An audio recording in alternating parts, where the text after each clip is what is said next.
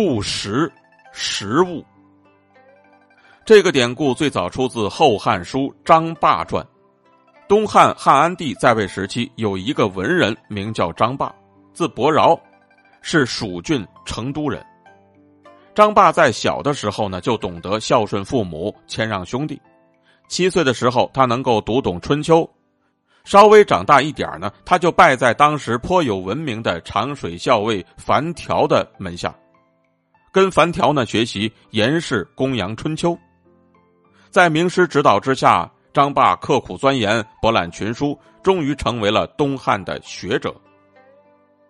张霸曾经担任过会稽太守，治理会稽三年，使当地的社会风气有了很大的变化，把一个乱世治理成了一个太平盛世，在百姓的眼中威望很高，获得了很高的声誉。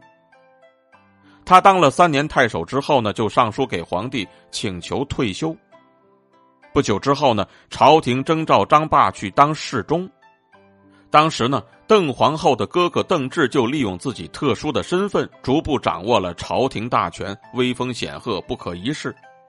邓志呢，也早就知道张霸名闻天下，就想拉拢他，就主动和张霸交朋友。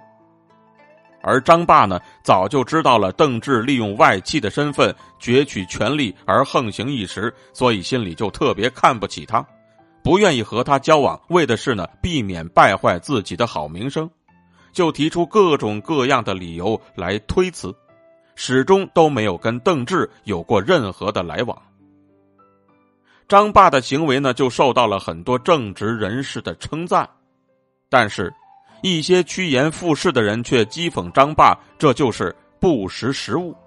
这主要是因为那些人全都认为能够和邓志交往，那是求之不得的。